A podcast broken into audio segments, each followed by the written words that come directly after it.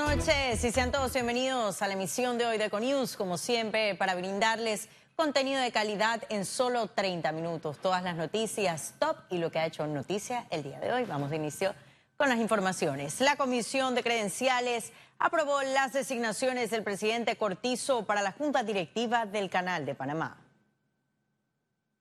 El empresario Nicolás González Revilla y el ingeniero civil Enrique Sánchez Salmón se incorporarán al equipo de directivos de la ACP en medio de retos con los niveles del agua en la vía interoceánica. Hay más de 9.000 eh, eh, eh, ejecutivos, trabajadores del canal altamente comprometidos, así que a trabajar en equipo y aportar lo que, lo que podamos para asegurarnos que el canal en los siguientes años siga siendo una fuente importante para nuestro país. Una administración prístina que optimice los réditos del canal hacia el pueblo panameño. Eso, eso es crítico porque realmente el canal, el, el, pueblo panameño depende de un canal que funcione bien. Revilla reemplazará a Nicolás Corcione y Sánchez a José Sosa tras vencerse el periodo en marzo pasado.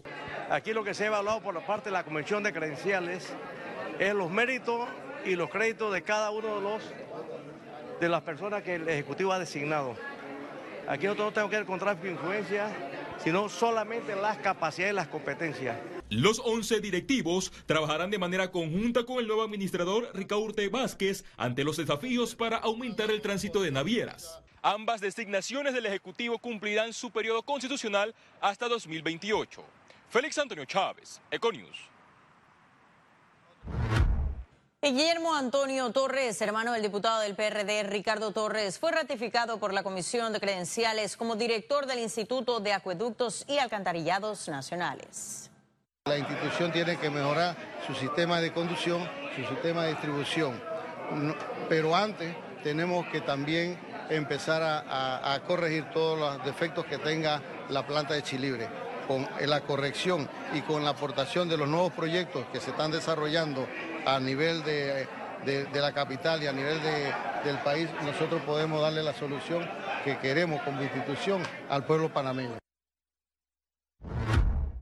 Y la Comisión de Gobierno no contempla la citación de la directora del Servicio Nacional de Migración.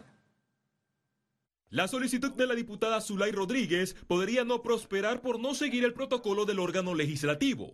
El reglamento orgánico de la Asamblea Nacional plantea que cuando se va a citar a un funcionario, el Pleno de la Asamblea determina esa citación. Eh, una vez que el Pleno de la Asamblea determina esa citación, se decide si queremos que el funcionario vaya al Pleno eh, o que venga una comisión respectiva. La petición de la comparecencia se dio luego que la directora de Migración, Samira Gonzaine, confirmara Telemetro Reporta la instrucción a través de un audio para el ingreso de empresarios sin cumplir con los requisitos pertinentes. Eh, si la diputada Zulay quería hacer la citación, ella tenía que someter esa solicitud al Pleno de la Asamblea Nacional, es decir, a todos los que estaban presentes, y tenía que tener por lo menos 36 votos para lograr esa citación, y entonces ahí se determinaba si venía la funcionaria al Pleno o venía la comisión. De tal manera que nosotros en estos momentos no tenemos contemplado esa solicitud. Eh, yo escuché el audio. Eh, no vi la entrevista que luego tuvo la, directora en los medios de comunicación, pero sí creo que la ciudadanía panam panameña y también los diputados de acá de la Comisión de Gobierno que vemos temas de migración, eh, merecemos algún tipo de explicación sobre lo que sucedió, ¿no? En los próximos días, la Comisión de Gobierno en su agenda tiene previsto el enfoque del análisis de las reformas constitucionales que deben ser aprobadas antes del 30 de octubre. Félix Antonio Chávez, Econius. La diputada presidenta de la Comisión de Infraestructura, Kaira Harding, manifestó que de no comparecer los representantes del cuarto puente a la Asamblea Nacional serán conducidos. Lo que sí estamos haciendo es enviándoles una citación para el próximo martes 24 de septiembre en la Asamblea Legislativa, en el Salón Azul de la Asamblea Legislativa a las 10 de la mañana. Y de igual forma le hacemos referencia al artículo 49 de nuestro reglamento interno que señala que si no vienen eh, pueden ser conducidos por la comisión. O sea, le estamos advirtiendo que tienen que venir el próximo martes 24 a las 10 de la mañana porque la ley establece que por reiteradas citas que no cumplan, entonces pueden le estamos citando el artículo 49 que habla de que pueden ser conducidos. Y el Banco Nacional de Panamá presentó su propuesta de reformas a la Carta Magna para elevar a rango constitucional el sistema financiero en la creación del Tribunal de Primera Instancia en casos administrativos. A nosotros nos preocupa dos temas. La imagen de Panamá como un centro de servicios eh, financieros y eh, económicos a nivel internacional. Entonces Panamá ha ido perdiendo competitividad y eso dificulta eh, el crecimiento del país. Y es por eso que nos, como, como abogados del Banco Nacional hemos planteado esta idea de que se eleve a un, a un texto constitucional lo que tenemos. Y Carlos Jo González, exdirector de proyectos especiales del MOB, fue condenado en relación al caso Odebrecht. La condena es de 72 meses de prisión.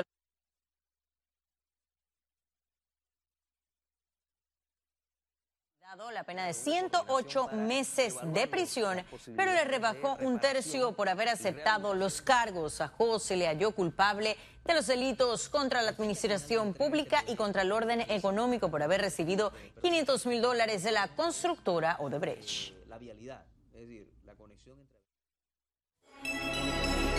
Economía.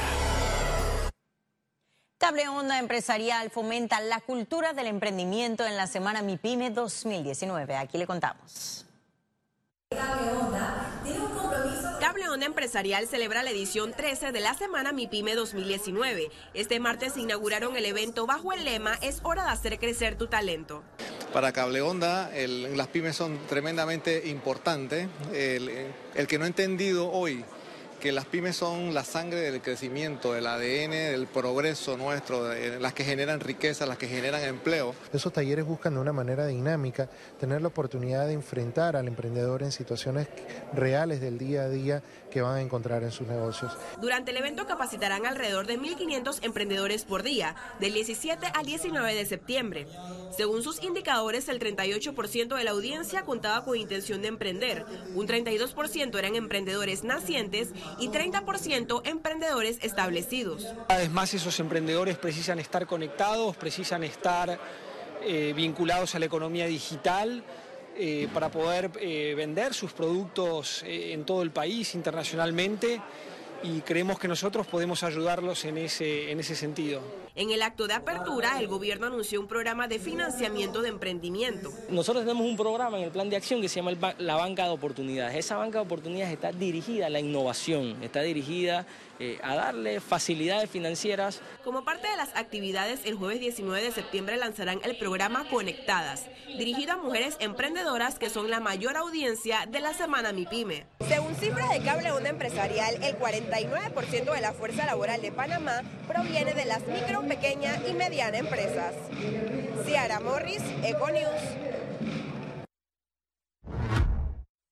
Analistas prevén aumento del combustible en Panamá tras ataque a plantas sauditas. A continuación, todos los detalles. El ataque contra la principal refinería de petróleo del mundo en Arabia Saudita representa una merma del 5% del suministro mundial de petróleo y en el caso de Panamá se traduciría en aumento de precios de los combustibles. Y ese aumento lo veremos reflejado en Panamá en el próximo ajuste que es no este viernes sino el próximo, el de más arriba.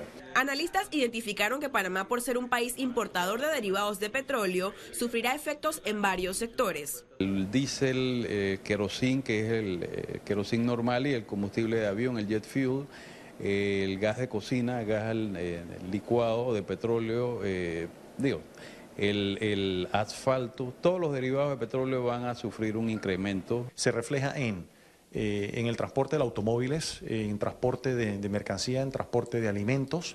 Un anuncio que mejoró el panorama internacional tras este suceso fue el del presidente Donald Trump, quien ordenó el uso de la Reserva Estratégica de Petróleo si era necesario.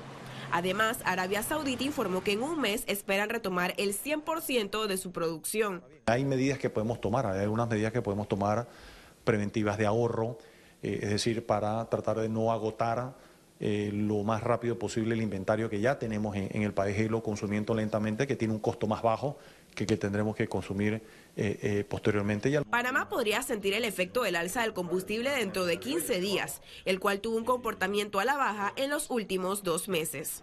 Ciara Morris, Econews. Y diputados detallaron al Consejo Nacional de la empresa privada CONEP los avances en las consultas a nivel nacional por las reformas constitucionales. A la reunión asistieron los miembros de la Comisión de Gobierno, Justicia y Asuntos Constitucionales de la Asamblea Nacional.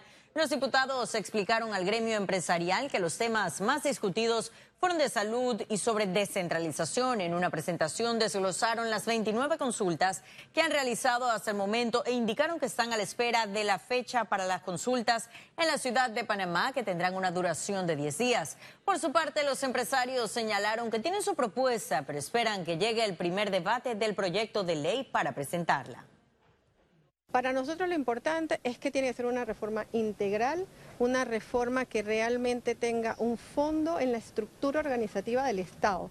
Si no cambiamos la estructura organizativa del Estado, vamos a seguir dependiendo de personas. Yo creo que tenemos que depender de una estructura fuerte en todos los órganos del Estado y eso es lo que debe ser la reforma constitucional. Bien, eh, que se plantean creación de nuevas instituciones de fiscalización. Ejemplo, la Contraloría fiscaliza todas las instituciones, pero ¿quién fiscaliza la Contraloría? Ese tema ha salido también a, relucir en la palestra.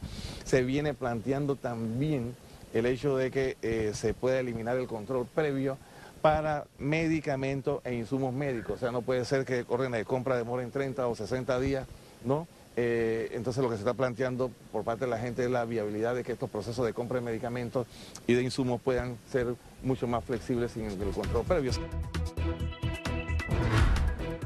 Y en breve estaremos de regreso con las notas internacionales. Pero recuerde, si no tiene oportunidad de vernos en pantalla, puede hacerlo en vivo desde su celular a través de una aplicación destinada a su comodidad. Y es Cable on the Go. Solo descárguela y listo. No se vayan, que en breve regresamos con mucho más de la emisión de hoy de Econews. Ya volvemos.